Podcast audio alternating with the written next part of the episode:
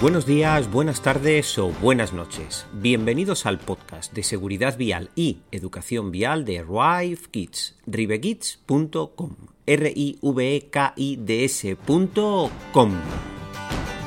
La FIA, la Federación Internacional de Automovilismo, asegura que las ayudas a la conducción deben mejorar antes de hacerlas obligatorias en 2022.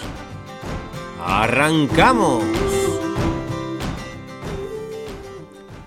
La FIA, el organismo internacional, presenta en el Parlamento Europeo un informe que alerta sobre las hadas, los hadas, y cómo los usuarios desconocen en general cómo es su funcionamiento. Muchos de esos hadas serán obligatorios ya en junio de 2022 y tenemos varios programas del podcast que dejamos en las notas para que podáis revisar uno a uno cada uno de esos sistemas de ayudas a la conducción. Los sistemas de asistencia a la conducción, los hadas, presentan aspectos mejorables y la FIA los pone de manifiesto. Su documento se llama Cómo maximizar los beneficios de los hadas en la seguridad vial y tiene una exhaustiva investigación de seis de esas tecnologías. Frenada autónoma de emergencia, control inteligente de velocidad, asistente de parada de emergencia, control de crucero adaptativo, asistente de mantenimiento de carril y aviso de fatiga del conductor. La FIA destaca que los usuarios no disponen de una explicación clara de las limitaciones y funciones de los HADAS. Sí que saben más o menos lo que van a hacer, pero no saben reaccionar si el HADAS no funciona correctamente. Además, la precisión del funcionamiento de estas tecnologías no son del todo satisfactorias, todavía tienen que desarrollarse más, todavía tienen que mejorar mucho más. Y también tiene que mejorar esa relación entre cómo funciona la tecnología, lo que espera el usuario que lleva el coche de cómo va a funcionar esa tecnología, para que cuando la tecnología no actúe, el usuario del coche sepa reaccionar. Actualmente, el usuario del coche con HADAS tiene una expectativa muy alta de lo que el HADAS va a hacer. Pero si el HADAS no funciona correctamente, tenemos un problema grave. Y es que los fallos de esos asistentes no avisan al usuario.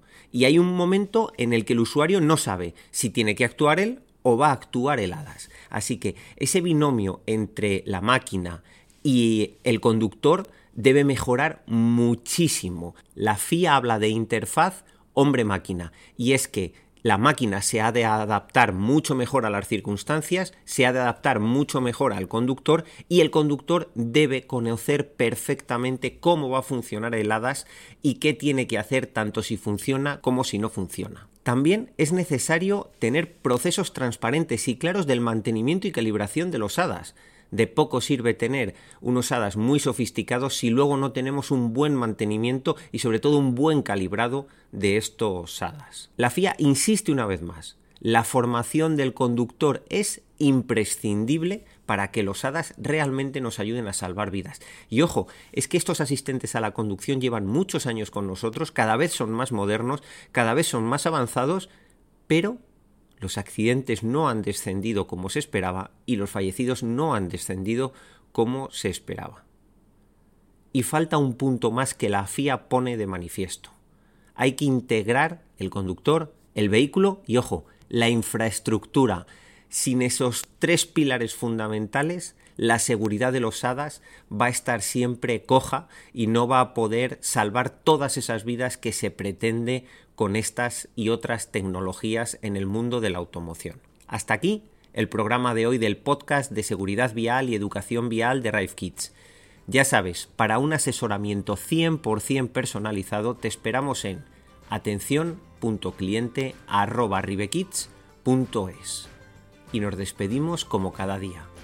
El verdadero viaje es el que termina como comenzó, con felicidad e inocencia. Feliz viaje hasta el próximo programa.